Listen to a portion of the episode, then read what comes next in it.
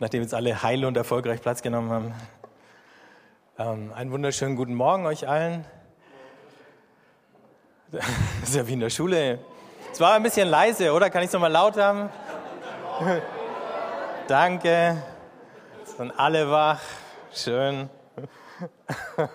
Apropos Schule, die hat ja jetzt dann äh, so richtig wieder angefangen, dann auch in äh, dieser Woche. Deswegen schauen einige auch schon wieder erschöpft aus. Ähm, und äh, wir haben ein bisschen überlegt, ähm, womit wir uns denn inhaltlich in diesem Herbst beschäftigen können. Und der, der Titel für die nächsten paar Wochen, die sind dann immer wieder ein bisschen unterbrochen, ähm, heißt Gottes Top Ten. Da geht es dann um die zehn Gebote. Ich sage schon vorher, für die, die mitzählen, wir werden gar nicht alle zehn schaffen, aber das ist auch nicht so schlimm. Aber wir werden uns auf jeden Fall mal einen Blick da hinein äh, genehmigen. Das ist sozusagen ähm, Konfirmandenunterricht für alle oder irgendwie sowas. Äh, Erwachsenenbildung, das klingt besser, Hans. Danke. Ähm, genau, und heute steigen wir ein mit dem allerersten Gebot. Im 20. Kapitel vom zweiten Buch Mose oder vom Buch Exodus heißt, dann sprach Gott alle diese Worte. Ich bin Jahwe, dein Gott, der dich aus Ägypten geführt hat, aus dem Sklavenhaus. Du sollst neben mir keine anderen Götter haben. Dann zu dem Vers werde ich dann nächstes Mal ein bisschen mehr sagen. Du sollst dir kein Gottesbild machen und keine Darstellung von irgendetwas am Himmel droben, auf der Erde unten oder im Wasser unter der Erde. Du sollst dich nicht vor anderen Göttern niederwerfen und dich nicht verpflichten, ihnen zu dienen. Denn ich, der Herr, dein Gott, bin ein eifersüchtiger Gott. Bei denen, die mir Feind sind, verfolge ich die Schuld der Väter an den Söhnen, an der dritten und vierten Generation. Bei denen, die mich lieben und meine Gebote halten, erweise ich Tausenden meine Huld.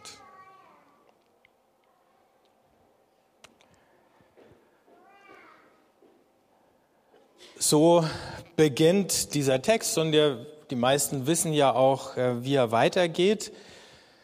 Aber die allererste Frage, die sich vielleicht stellt, ist, wozu Gebote? Also wir haben ja auch zum Teil verständlicherweise einen Widerwillen gegen Regeln und natürlich auch gegen geistliches Leben, was die ganze Zeit von irgendwelchen Regeln geprägt ist. Und viele fragen dann, lebt denn eine gute Beziehung nicht äh, von Freiwilligkeit? Das heißt, dass man sowieso das Richtige tut aus freien Stücken und ganz spontan. Und schränken Gebote diese Freiheit nicht etwa ein? Und im Blick auf Menschen, hier geht es ja nicht nur um Gebote, hier geht es um einen Bund, der geschlossen wird an dem Berg Sinai. Ähm, von dem aus Mose dann den Blick zurückwirft auf das, was kurz zuvor geschehen ist, als sie aus Ägypten befreit wurden. Und äh, im Blick auf menschliche Bundesschlüsse und vor allen Dingen dann natürlich aufs Heiraten. Ich habe jetzt erst diese Woche wieder gesehen, äh, dass die Zahl der Eheschließungen äh, ständig rückläufig ist in Deutschland, weil halt viele Leute fragen, ähm, ob denn eine feste Bindung eigentlich einer guten Beziehung nützt oder ob sie nicht eigentlich mehr dazu führt, dass Langeweile und Gleichgültigkeit über kurz oder lang eintritt. Das ist zumindest der Verdacht oder das Vorurteil, wo viele sagen, oder vielleicht auch nur der Vorwand, ähm, zu sagen, ich lege mich nicht fest. Generell leben wir aber in einer Zeit, wo wir immer mehr das Gefühl haben, wenn wir uns festlegen, weil wir ja tausend Wahlmöglichkeiten haben, wenn wir uns also entschließen, uns auf eine Sache festzulegen und zu tausend anderen Möglichkeiten Nein zu sagen, ähm, dann nehmen wir uns so viel an Freiheit, indem wir uns festlegen. Also Freiheit dann als die Haltung, mit der man sich versucht, so viel wie nur möglich irgendwie immer offen zu lassen. Man könnte auch noch anders fragen, wozu brauchst du Gebote? Muss denn nicht jeder äh, selber herausfinden, was gut und was richtig ist? Kann man ihm das sozusagen einfach sagen und dann ist die Sache damit geregelt.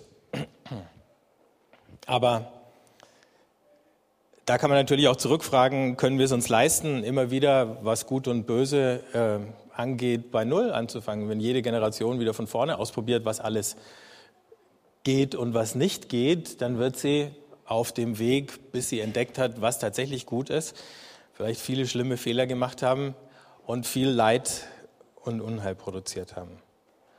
Es ist schon gut zu lernen. Es ist schon gut, sich was sagen zu lassen. Wir können gar nicht immer bei Null anfangen. Bevor Gott überhaupt das erste Gebot, du sollst keine anderen Götter haben, ausspricht, kommt sowas wie eine Präambel. Die ist an sich noch gar kein Gebot, sondern Gott stellt sich selber vor. Ich bin Jahwe, dein Gott, der dich aus Ägypten geführt hat, aus dem Sklavenhaus. Also er schaut zurück und er stellt sich vor als der Befreier. Man sollte meinen, nur ein paar Tage seit Israel durch das Schilfmeer gezogen ist, seit Pharao mit seinen ganzen Truppen da drinnen versunken ist, wäre es völlig überflüssig, das zu erwähnen. Aber Gott weiß, wie kurz unser Gedächtnis ist und wie notwendig es ist, uns immer wieder daran zu erinnern. Und diese Aussage, ich bin euer Befreier, die rückt alles andere, was dann kommt, in die richtige Perspektive. Und es ist wichtig für uns, das zu sehen, weil wir sonst eben Gebote immer falsch verstehen lernen. Also, ich bin der, der euch aus Ägypten, aus dem Sklavenhaus befreit hat. Ich bin der, der euch aus einer ungerechten Ordnung erlöst hat. Aber dass es eine ungerechte Ordnung war, bedeutet nicht, dass jede andere Ordnung deswegen auch ungerecht sein muss. Auf der anderen Seite, Unrecht passiert eben dann, fast unvermeidlich, wenn Menschen sich für Gott halten, wie der Pharao, der galt in Ägypten als der Sohn Gottes oder der irdische Stellvertreter oder die Verkörperung der ägyptischen Götter. Und so ein Gottkönig, der macht halt schnell mal äh, entweder einen Stamm von Nomaden zu Sklaven oder wenn die Sklaven dann renitent sind, ja, dezimiert er sie halt und drangsaliert sie so lange mit Gewalt, bis sie klein beigeben oder bis sie sich völlig auflösen und assimilieren in dieses große Volk der Ägypter. Das hat er versucht. Das ist ihm nicht gelungen. Das ist vielleicht auch der Grund, warum Diktatoren und Despoten überall Bilder von sich aufstellen müssen. Das haben die römischen Kaiser gemacht, das haben die äh, persischen und äh, babylonischen Großkönige gemacht. Das machen Diktatoren bis heute. Wenn man jetzt so die Bilder sieht aus den Diktaturen, die so entweder gerade am Zusammenbrechen sind oder ähm, zusammengebrochen sind, dann erinnert man sich daran, dass halt in Ägypten überall Gaddafi-Bildchen hingen und natürlich in äh, Ostdeutschland überall Honey-Bilder hängen mussten und so weiter. Die sorgen schon dafür, dass überall äh, symbolisch deutlich wird, der große Bruder, der sieht dich bei allem, was du tust. Der schaut dir immer über die Schulter, nichts entgeht ihm.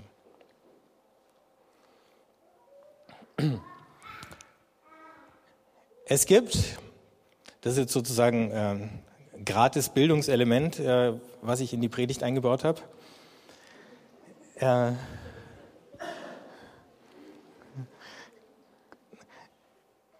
Habt ihr das Bild schon mal gesehen?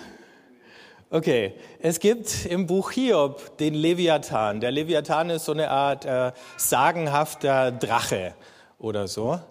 Ähm, und Hiob sagt über ihn, auf Erden gibt es seinesgleichen nicht. Also niemand beherrscht ihn, allen flößt er Furcht ein. Und äh, dieses Bild vom Leviathan hat dann im, äh, im 17. Jahrhundert der englische Philosoph äh, Thomas Hobbes aufgegriffen. Und der spricht auch über einen Bund, aber einen Bund, den Menschen schließen miteinander und aus dem entsteht dann der Leviathan. Wenn ihr hier schaut, dann seht ihr also diese Gestalt, wenn man ganz genau hinguckt, besteht er aus vielen kleinen Menschen, denn der Leviathan ist der Staat. Und in der einen Hand hält er einen Bischofsstab, in der rechten. Das heißt, er ist gleichzeitig eine religiöse Institution und in der anderen, also von mir aus in der rechten, hält er den Bischofsstab in seiner linken und in der rechten hält er das Schwert. Da droht er mit Gewalt. Ähm, und auf dem Kopf trägt er eine Krone und er hat ein Gesicht. Das heißt, für Hobbes war das der Monarch, der König. Das war zur Zeit der absolutistischen Könige. Und er sagt, ähm, wenn Menschen eben sozusagen ungeregeltes Leben führen, dann ist es Anarchie, dann ist es Chaos oder äh, im Lateinischen haben sie damals gesagt, und das ist ein bisschen unfair den Wölfen gegenüber, Homo homini lupus, der Mensch ist das Menschenwolf, der Mensch ist ein Raubtier. Die wussten damals noch nicht, dass Wölfe ein sehr entwickeltes Sozialleben haben, das wissen wir heute, insofern ist unfair den Wölfen gegenüber. Ähm, aber so, das war die Idee. Ne? Und weil jeder Mensch ein Raubtier ist, würden alle aufeinander losgehen, wenn da nicht einer wäre, der für Recht und Ordnung sorgt. Und das muss er mit dem Schwert tun. Und gleichzeitig muss er irgendwie so eine Art göttlichen Status bekommen. Also, würde das nicht passieren, würde der nicht mit Strafe drohen, dann könnten wir nicht in Sicherheit leben, Menschen würden einander auslöschen, es würde Bürgerkrieg geben und das sehen wir ja. Wir sehen auch heute bei den Diktatoren, dass sie sagen, entweder ich oder das Chaos. Und sie sorgen natürlich dafür, dass möglichst viel Chaos entsteht, damit die Leute sagen, na dann doch lieber den Diktator. Ob der jetzt äh, Putin heißt oder Gaddafi oder ihr könnt alle möglichen anderen Namen einsetzen. Es ist die gleiche Argumentation, wie wir sie hier bei Thomas Hobbes finden. Und diese Staatsmacht, und da könnten wir jetzt auch Pharao einsetzen, weil das war genau die gleiche Logik. Wir brauchen einen, der den Ton angibt, einen, der bestimmt, einen, der notfalls mit Gewalt dafür sorgt, dass keiner aus der Reihe tanzt, einen, der diese unheilbar gewalttätigen Untertanen bändigt. Das Problem nur mit dem Leviathan, mit diesem Tier, wenn es mal die Macht bekommen hat, die ihm die Menschen gegeben hat, dann ist sein allererstes Ziel, diese Macht zu sichern und zu verteidigen. Und das haben wir ja auch gesehen könnten wir jetzt viele Beispiele aus der Geschichte ein, einsetzen, wo wir merken, dass ein Staat die Macht um der Macht willen verteidigt oder der Machthaber selber. Auf jeden Fall leben wir in der Welt der Kontrolle, der Strafe und der Gewaltandrohung. Und hier, nicht zufällig, habe ich dieses Bild von dem Blauhelm reingesetzt, weil auch das eine Form von Leviathan ist. Wenn sich zwei Staaten ähm, oder zwei Volksgruppen gegenseitig an die Gurgel gehen, dann ist unsere Lösung, dass wir sagen, wir schicken da Friedenstruppen hin. Die Blauhelme sind sozusagen noch die Soft-Variante. Äh, aber wo das nicht klappt, müssen wir äh, richtige eben auch Bundeswehrsoldaten und so reinschicken, die dann halt so lange da mit der Waffe patrouillieren und äh, dann natürlich auch selber Opfer von Gewalttaten und Angriffen werden, bis da wieder Ruhe und Frieden eingekehrt ist. Vielleicht ist das manchmal auch tatsächlich unumgänglich.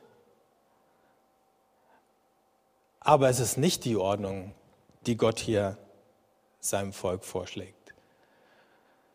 Die sind gerade dem Leviathan entkommen. Und wir sehen hier die Alternative, die Gott den Israeliten vor Augen stellt. Also wenn wir zurückblicken, Pharao und seine Truppen, die sind gerade untergegangen, ertrunken im Meer. Und hier Sagt nicht, Gott, ihr seid unheilbar, gewalttätig und eure einzige Rettung ist, dass irgendein irdischer Machthaber mit göttlichem Status euch bändigt, sondern Gott stiftet Frieden und spricht Recht. Und hier geht es mehr als nur um eine Zweckbeziehung. Zwischen Mensch, dem Einzelnen und dem Staat gibt es sowas wie eine Zweckbeziehung. Ähm, der Staat wird dann als sowas wie notwendiges Übel angesehen, eben um den Frieden zu bewahren. Gott bringt sich hier nicht als notwendiges Übel ins Spiel, sondern als den, der Gemeinschaft stiftet, der diesen Haufen von Menschen, den er da gerade befreit hat und die noch gar nicht wissen, wie sie sich organisieren können, wie sie leben sollen, der ihnen anbietet, wir schließen einen Bund und zwar auf Augenhöhe. Ich sehe euch als Partner an. Ich sehe mich nicht als, das ist im Laufe der Geschichte allerdings dann zumindest in unseren Vorstellungen durcheinander geraten, ich sehe mich nicht als euren Polizisten an. Und die zehn Gebote sind der Ausdruck dafür, dass der größte Wunsch Gottes ist, dass überhaupt kein Polizist notwendig wäre zwischen uns.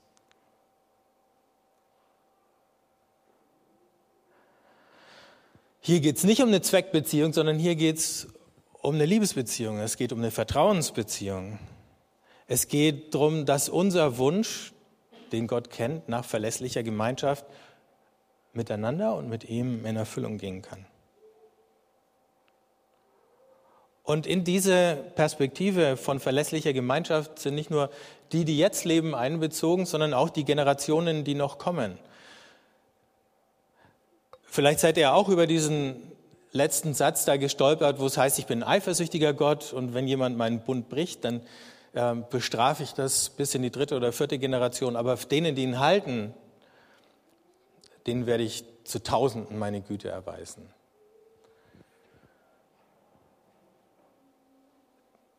Der wirkliche Punkt an dieser Gegenüberstellung ist der, dass diese Segenslinien viel länger laufen als die der Strafe oder der Vergeltung. Und heute aus neutestamentlicher Sicht würden wir sogar die drei Generationen streichen. Nicht mal nur aus neutestamentlicher Sicht, sondern schon beim Propheten Hesekiel sagt Gott, ich werde die Sünden der Väter nicht mehr an den Söhnen strafen.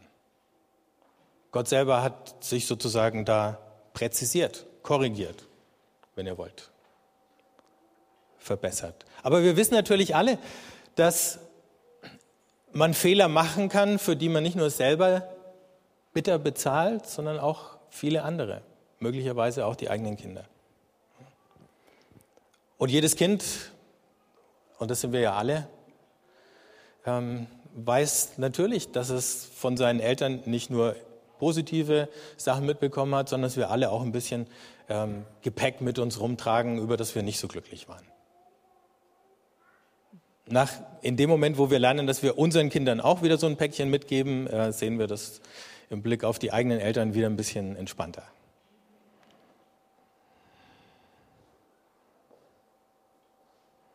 Also, Gott schlägt hier einen völlig anderen Bund vor als den, den wir kennen, den wir sehr gut kennen der Leviathan, der begegnet uns ja überall. Ne? Wenn zum Beispiel die Erlanger Nachrichten äh, einen Artikel schreiben über Kampfradler, also dass hier einzelne Radfahrer ohne Rücksicht auf alle Regeln, jetzt frage ich mich, warum ihr lacht, äh, ähm, hier gegen die Einbahnstraßen und ohne Licht und sonst wie fahren äh, und dann schreit äh, der Chor der Leserbriefschreiber, jawohl, härtere Regeln, mehr Strafen und so, dann ist es der Ruf nach dem Leviathan. Verschärft die Regeln, verschärft die Kontrolle und heftigere Strafen, damit wir hier Ordnung bekommen. Ne? Also den gibt's auch in Kleinen. Ne? Ähm, äh, jeder Lehrer weiß, er muss auch ein bisschen Leviathan spielen. Wenn die Klasse über die Stränge schlägt, dann muss man mehr Regeln, mehr Kontrolle, härtere Strafen. Jetzt lachen die Schüler. Wir kommen gar nicht rum um diesen Mechanismus manchmal. Aber Gott sagt, eigentlich ist das nicht das Erste, was ich für euch im Sinn habe.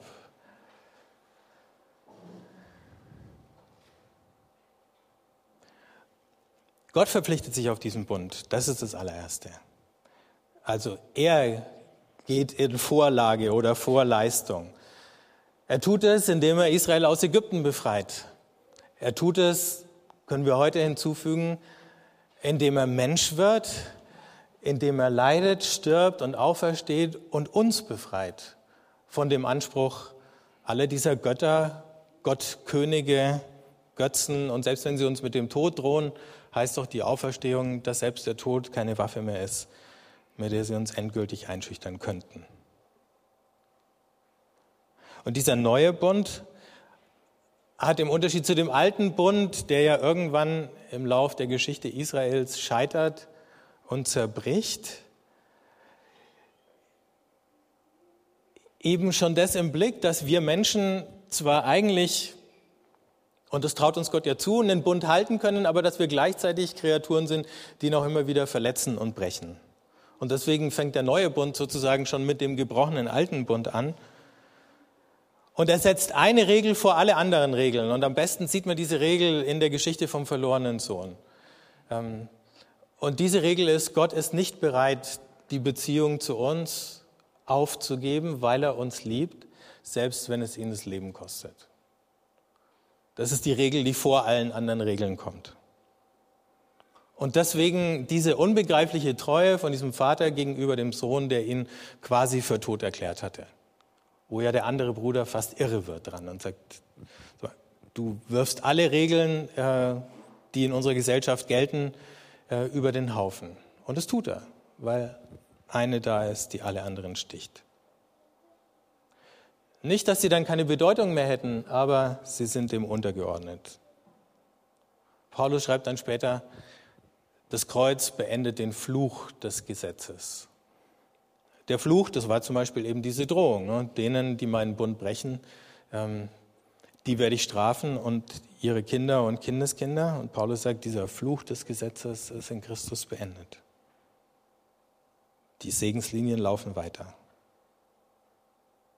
Gott stellt sich vor als einen eifersüchtigen Gott. Jetzt ist natürlich Eifersucht in unserem gängigen Sprachgebrauch erstmal was Negatives, aber man könnte auch sagen, ich bin ein leidenschaftlicher Gott, dann sind wir schon viel näher dran. Und äh, Leidenschaft ist jetzt ein Begriff, der für die meisten erstmal was Positives ist. Gott ist kein, dieser Leviathan, der sitzt da irgendwie, den interessiert der einzelne Mensch nicht, nur in dem Moment, wo er aus der Reihe tanzt, dann zack, aus der Hammer nieder der liebt seine Untertanen nicht, sondern der liebt seine eigene Ordnung und seine eigene Macht. Gott liebt dieses Volk, obwohl da eigentlich nichts Großartiges an den Menschen ist, obwohl er davon keinen sichtbaren Gewinn hat, eher irgendwie Ärger, Schmerzen und Mühe. Auch das hat ja mit Leidenschaft zu tun. Wenn du jemanden leidenschaftlich liebst, dann kannst du dich von dem nicht so weit isolieren. Wenn es ihm gut geht, dann freust du dich und wenn es ihm schlecht geht, dann leidest du mit ihr hängt irgendwie, ich möchte fast schon sagen, auf Gedeih und Verderb zusammen.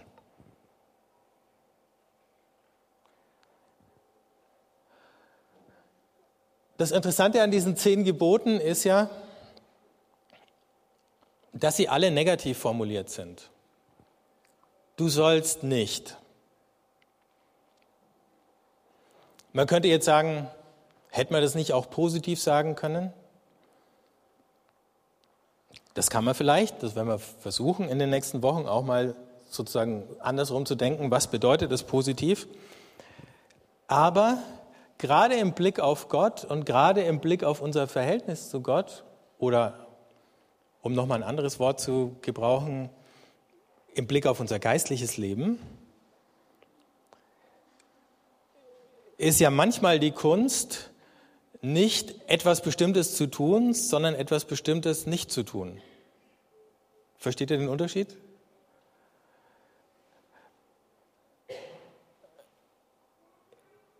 Es geht nicht nur darum, bestimmte Sachen zu machen. Und dann hätten wir jetzt eine lange, lange Liste ähm, von Dingen, die alle irgendwie gut und richtig und wichtig sind. Und die könnte Gott auch geben, aber dann wären die zehn Gebote ein paar Seiten länger ausgefallen und keiner könnte sie sich merken. Ähm, es gibt so viele Möglichkeiten, mit Gott in Kontakt zu treten. Es gibt so viele Möglichkeiten, unsere Beziehung zu ihm praktisch zu gestalten in unserem Alltag. Und unsere Situationen, die sind so unterschiedlich, dass das wieder ganz viele unterschiedliche Formen und Gestalten annehmen könnte. Das alles sozusagen positiv zu sagen als ein Rezept oder eine Vorschrift oder so, wäre sehr schwierig. Stattdessen sagt Gott einfach, Punkt Nummer eins, mach den anderen Göttern die Tür zu. Das ist erstmal alles, was zählt. Hab keinen anderen Gott. Und jetzt könnten wir die Klammer wieder aufmachen und sagen, was sind denn die Götter, die heute um unsere Aufmerksamkeit buhlen, die heute unser Leben bestimmen wollen? Reichtum, Wohlstand, Erfolg, Sicherheit und so. Die stellen übrigens auch überall ihre Bilder auf, falls ihr es gemerkt habt. Ähm, musst nur rausgehen auf die nächste Plakatwand gucken und dann siehst du sie schon. Oder du guckst, was ist in Erlangen geht es nicht so ganz auf, ne? aber was ist das teuerste Haus in der Stadt oder so, teuerste Gebäude, dann, dann siehst du sie schon. Du siehst sie überall, sie inserieren in der Zeitung, ähm, senden im Fernsehen und so weiter. Sie sind genauso präsent, wie es der Pharao war. Nur, dass es halt viele sind und dass die auch untereinander ko konkurrieren und dass man vielleicht auch mal mit dem und mal mit dem anderen einen, äh, einen Bund schließen kann.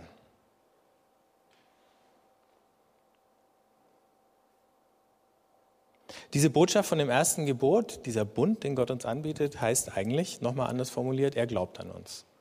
Er traut uns eine Menge guter Dinge zu. Thomas Hobbes mit seinem Leviathan hat den Menschen erstmal lauter böse Dinge zugetraut. Und nur unter Strafandrohung kriegen sie die guten Sachen einigermaßen hin oder unterlassen das Böse. Vielleicht sagen wir es lieber so.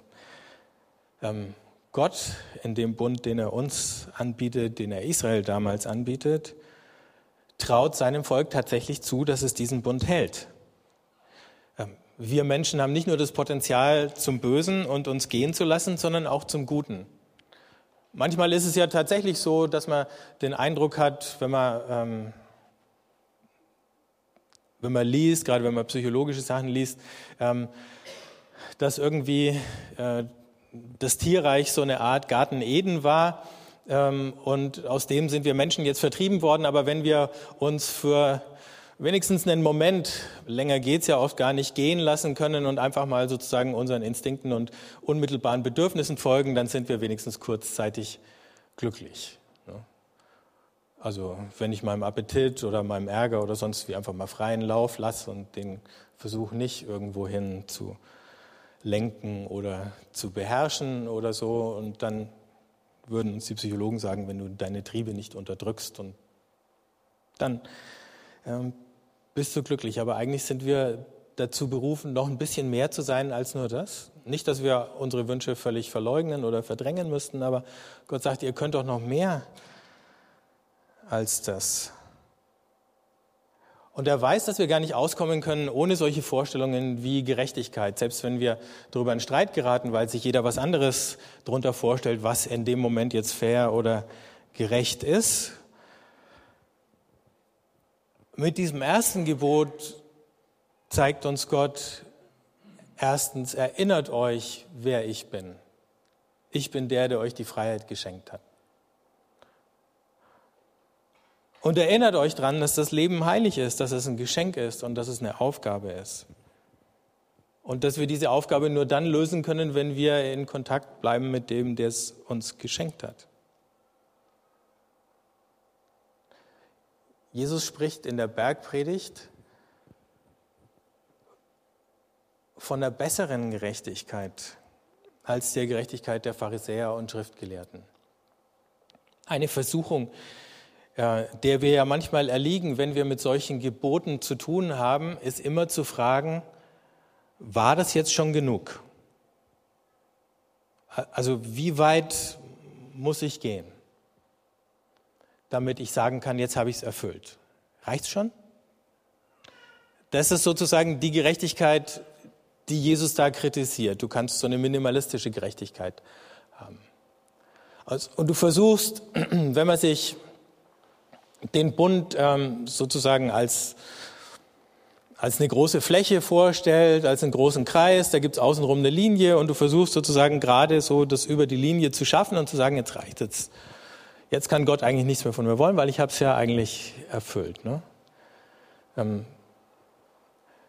das war jetzt genug. Und im Blick natürlich auf unseren Nächsten auch. Wir versuchen zu sagen, okay, das war jetzt genug, mehr muss ich jetzt nicht. So wie Petrus fragt, ne, wie oft muss ich meinem Nächsten vergeben? Siebenmal, großzügiges Angebot und Jesus sagt, 70 mal siebenmal, Petrus. Sprich, du zählst einfach gar nicht. Du vergibst einfach.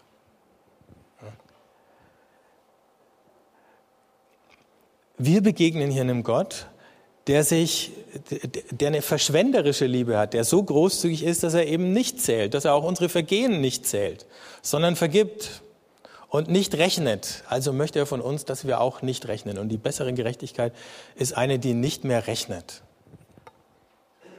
Die nicht sagt, wie oft noch, sondern die eher fragt, was kann ich noch tun? Was, kann ich noch tun, das dir eine Freude macht, Gott? Was kann ich noch tun, was anderen hilft und gut tut? Und dann fangen wir an, tatsächlich über uns hinaus zu wachsen, wenn wir eben nicht mehr fragen, wann darf ich rechtmäßigerweise sagen, jetzt ist Schluss. Dieses Denken, so von den Grenzen her, wie viel muss unbedingt sein, ähm, wird uns natürlich auch anerzogen, weil wir umgeben sind von tausend anderen Regeln, Vorschriften, Erwartungen und Forderungen, ähm, an denen man dann auch schon manchmal verzweifeln kann. Und wo es schon gut ist, wenn man sagen kann, okay, dieser äh, Forderung und Verpflichtung bin ich jetzt nachgekommen, darüber muss ich mir keine Gedanken machen. Das ist im Blick auf den Staat auch in Ordnung. Ne? Es ist sogar im Blick auf den Arbeitgeber meistens in Ordnung. Und gleichzeitig merken wir, zum Beispiel eben bei unserer eigenen Arbeit, wir werden nur dann glücklich, wenn wir eben nicht nur fragen, reicht's jetzt schon, war ich lang genug da, äh, habe ich alle Kästchen abgehakt oder so auf meiner To-Do-Liste, sondern wenn das gar keine Frage mehr ist, sondern ich mich so reingeben kann und mir das so Spaß macht und ich so drinnen bin, dass ich eben nicht auf die Uhr schaue und nicht frage, war es schon genug. Dass da auf der anderen Seite ähm, sicher auch eine Gefahr lauert, wenn man gar nicht mehr fragt, wann ist mal Schluss, ist schon klar. Aber dieses richtig in eine Aufgabe aufgehen können, ist eigentlich das, wozu wir gemacht sind. Und wenn wir das tun, dann wachsen wir.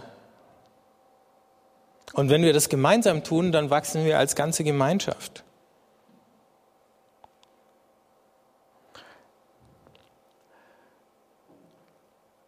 Dazu lädt Gott uns ein mit dem ersten Gebot. Und er lädt uns ein, in so eine Beziehung mit ihm einzutreten, in der wir dann allmählich verwandelt werden. Und das beste Symbol, was wir dafür haben, ist das Abendmahl, wo Jesus uns einlädt an seinen Tisch und wo er unser Gastgeber ist. Und wo wir nicht einfach irgendwas auf den Tisch gestellt bekommen, sondern wo er selber die Speise und der Trank ist, den er uns da reicht.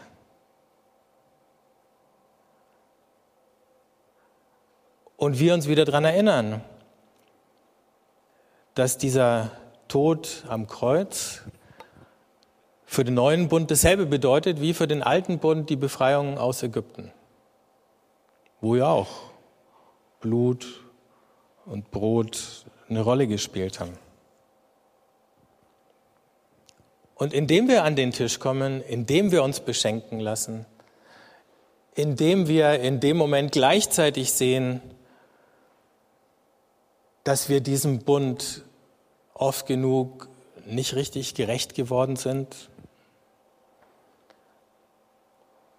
und dann die Sehnsucht wieder spüren, ihm aber doch gerecht zu werden, Gott zurückzulieben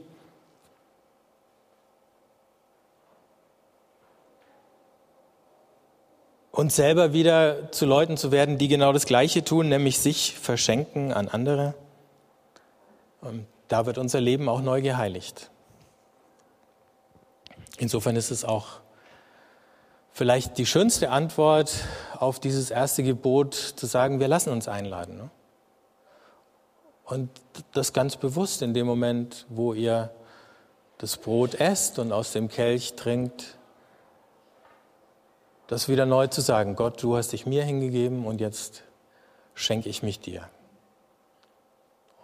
Und dann rumzuschauen und zu sehen, wer da noch alles beschenkt wird und sich zurückschenkt. Und dann können wir hier anfangen, miteinander das zu üben, aber nicht aufzuhören, wenn wir hier aus dem Gebäude rausgehen, sondern dann in unserem Alltag mit Leuten, ob sie das verstehen oder nicht, ob sie das entschlüsseln können, warum wir das tun oder nicht, ähm, genauso zu verfahren. Wie es beim Propheten Micha heißt, das ist das, was Gott von dir will, die Gerechtigkeit lieben, Barmherzigkeit üben und demütig vor deinem Gott zu leben.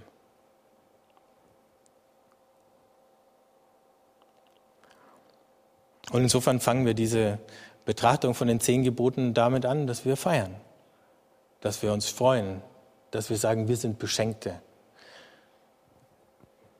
Wir starten in einem Augenblick, wo wir sehen, uns ist so viel mitgegeben.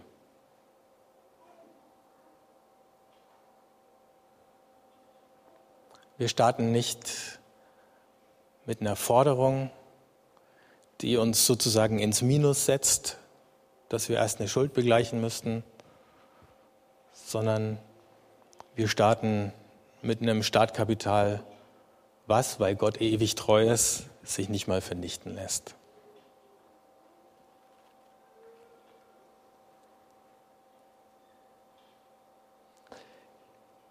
Ich möchte dich einladen, einen Augenblick still zu sein und mal zu überlegen.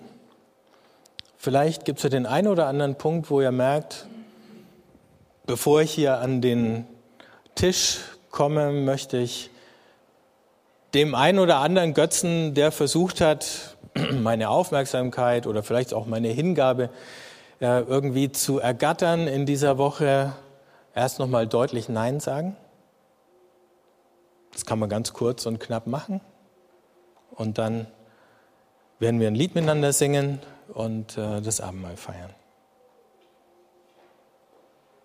Ich würde gerne noch für uns alle beten.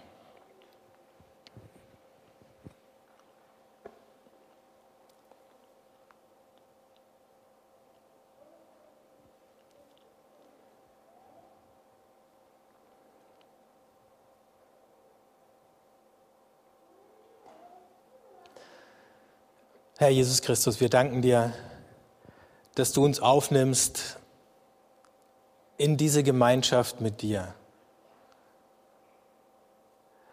Danke für die Treue, die du uns erwiesen hast, als wir noch gar nicht geboren waren, als wir noch nicht in der Lage waren, irgendwas zu tun, irgendwas zu leisten. Dass du dich festgelegt hast, darauf uns zu lieben dass du dich festgelegt hast darauf, uns zu vergeben, dich festgelegt hast darauf, uns zu finden, uns nachzugehen.